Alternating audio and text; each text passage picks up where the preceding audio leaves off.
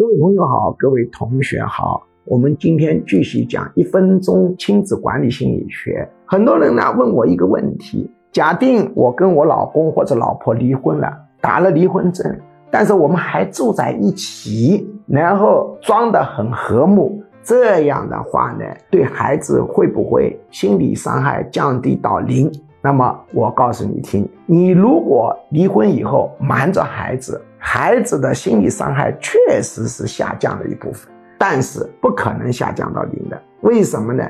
从理论上讲，人的信息沟通不光有我们通过语言的意识的沟通，还有潜意识沟通。什么叫潜意识沟通啊？就是直觉、默契、脑电波进行沟通。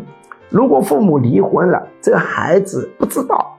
但是你说他潜意识不知道吗？好像又知道点。你说他知道吗？他又不是很明确。这种现象比比皆是，包括你领养来的孩子，常常是处于知道与不知道之间。你说意识层面嘛，他不认为自己是领养的；你说潜意识不知道嘛，好像要知道一点。这种孩子常常安全感不足，所以父母离婚了，瞒着孩子，当然比大吵大闹确实要更好，孩子的伤害是要小一些。但是你指望完全没有负面作用，这是不可能的。